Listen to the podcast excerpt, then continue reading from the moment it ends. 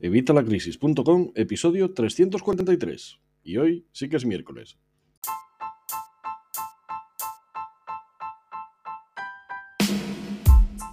Hola, buenos días, buenas tardes o buenas noches. Soy Javier Fuentes de Vitalacrisis.com.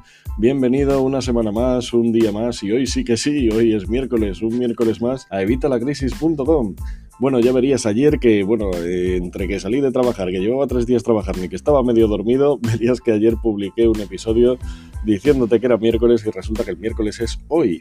Así que bueno, no pasa nada. Cuando me desperté después de echarme una siesta ahí para recuperarme de esos tres días seguidos de trabajo, me di cuenta, digo, me cago en la mar, Dios, y hoy es martes. Así que bueno, pues no pasa nada. Ya vengo aquí con el episodio del miércoles y además te voy a ampliar el episodio de ayer, con lo cual mejor que mejor.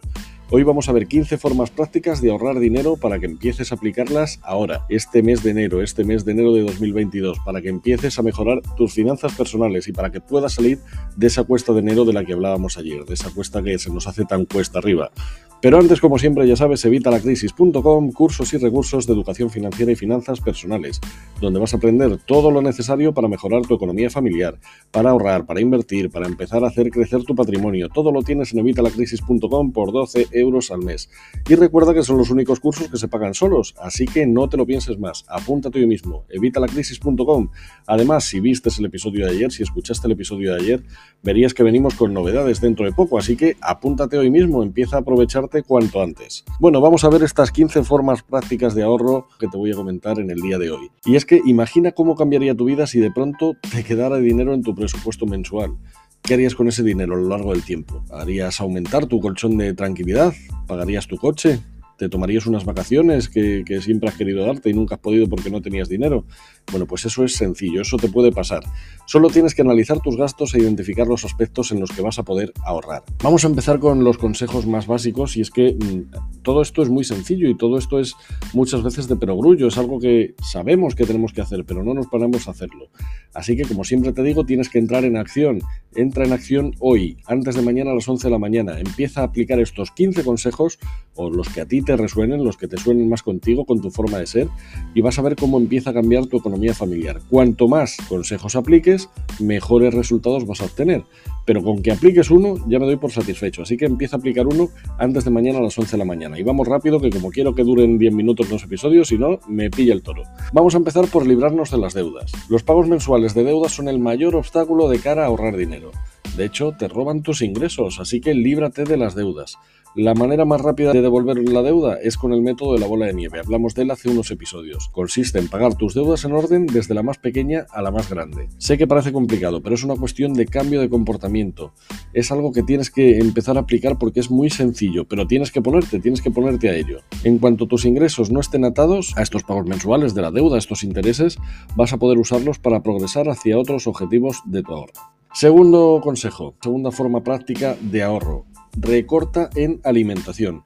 La mayoría de los que se ponen a elaborar un presupuesto se dan cuenta que gastan muchísimo todos los meses en alimentación. Ahorrar dinero en este apartado planificando tus comidas cada semana o llevando un inventario de la despensa antes de ir a comprar, todo esto te va a ayudar a evitar que gastes en exceso y que derroches comida, comida que al final acabamos tirando porque se nos caduca en la nevera o se nos caduca ahí en el armario. Así que si tú reduces todos estos gastos vas a tener la misma calidad de vida porque la mayoría de la alimentación que tenemos la vas a poder seguir aplicando, simplemente lo vas a hacer de una manera más consciente. Y piensa también en reducir tu consumo de comida basura o de aperitivos, que sabes que estos hacen que te pases en los presupuestos. Tercer consejo, cancela suscripciones. Es probable que estés pagando por varias suscripciones como Netflix, Spotify, el gimnasio, eh, Amazon Prime y muchas otras que están de moda, Disney Plus, HBO, eh, así que cancela las que no uses de forma habitual. Si de verdad echas de menos alguna, pues te vuelves a suscribir, además seguramente te puedas aprovechar de alguna oferta de estas de entrada, pero solo si se ajusta a tu nuevo presupuesto. Recuerda lo que te decía ayer, tienes que empezar a hacer presupuestos cuanto antes. Más adelante os voy a traer un episodio de cómo hacer presupuestos. Vamos con el cuarto consejo, comprar productos de marca blanca. En la mayoría de los casos lo único mejor que tienen los productos de marca es la publicidad. Los medicamentos genéricos, los alimentos básicos, los productos de limpieza y los de papelería de marca blanca cuestan mucho menos que sus competidores de marca conocida y te dan el mejor servicio. Siguiente consejo, cancela la televisión de pago. No es ningún secreto que los precios de la televisión de pago siguen creciendo. De hecho, la cuota mensual de este tipo de servicios puede llegar hasta los 100 euros, lo que supone más de 1.000 euros al año. Pero hay una buena noticia, es que este tipo de servicios no son la única manera de ver tus programas favoritos hoy en día. Así que puedes averiguar cómo puedes ahorrar una gran cantidad de dinero mediante alternativas como las aplicaciones de las propias cadenas o incluso los servicios de streaming como las suscripciones que hemos visto antes.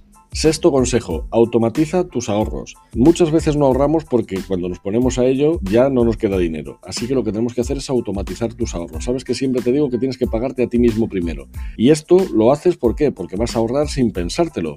Tienes que configurar tu cuenta bancaria para que cada mes transfiera fondos automáticamente desde tu cuenta corriente a una cuenta de ahorro, que sea diferente, ya lo sabes. O también puedes configurar los ingresos de tu cuenta para transferir automáticamente el 10% de cada salario que entre en tu cuenta a tu cuenta de ahorro. Séptimo consejo, gasta de forma inteligente los ingresos adicionales o inesperados. Lo veíamos hace unos episodios con el tema de la paga extra. Y es que cuando recibas un bonus en el trabajo, una herencia, una devolución de impuestos, debemos darle un buen uso. Por ejemplo, te será más rentable usar esos fondos para devolver tu crédito o para devolver esas deudas de las tarjetas de crédito en lugar de acumularlo. Si no tienes deudas, utiliza esos ingresos adicionales para acumular para tu colchón de tranquilidad. Y otro consejo, si sueles recibir de manera habitual devoluciones de impuestos grandes, pues cuando la declaración de la renta, por ejemplo, contabiliza ese dinero como parte de tu sueldo, para así tener una idea más fidedigna de tus ingresos disponibles. Octavo consejo, reduce tus gastos de energía. Imagino que ya que me estás aquí escuchando, probablemente te tomas en serio este tema, así que deberás ser consciente, imagino, de tu consumo de energía. Puedes ahorrar en este apartado haciendo cosas fáciles como darte duchas más cortas, arreglar las tuberías que goteen, lavar la ropa con agua fría en lugar de agua caliente, instalar interruptores con atenuación o luces LED o volumétricos de estos que detectan el movimiento y es cuando se encienden las luces y se apagan cuando no lo detectan. Es posible que tengas que hacer una inversión inicial para comprar aparatos nuevos que sean más eficientes desde el punto de vista energético. Pero si lo consideras dentro de tu presupuesto, es posible que puedas pagarlos al contado. Noveno consejo, cancela las suscripciones de correo electrónico. Los que te mandan publicidad por correo electrónico son muy buenos en lo que hacen. Conocen la irresistible tentación de una oferta o de un cupón exclusivo. Así que si no puedes resistirte a comprar cuando ves una oferta especial, pues pulsa el enlace de cancelar suscripción que encontrarás al final del mensaje de cada correo electrónico. Tendrás menos tentaciones para gastar y encima tu bandeja de entrada estará menos saturada. Si es que todos son ventajas. Décimo consejo, pide prestado, no compres. Necesitas algo que no vas a usar habitualmente, yo que sé, una podadora de árboles para trabajar en el jardín durante el fin de semana o una batidora porque vas a preparar una tarta, pues pídesela prestado a un amigo o a un vecino en lugar de ir a la tienda. Consejo número 11. Prepara la comida en casa.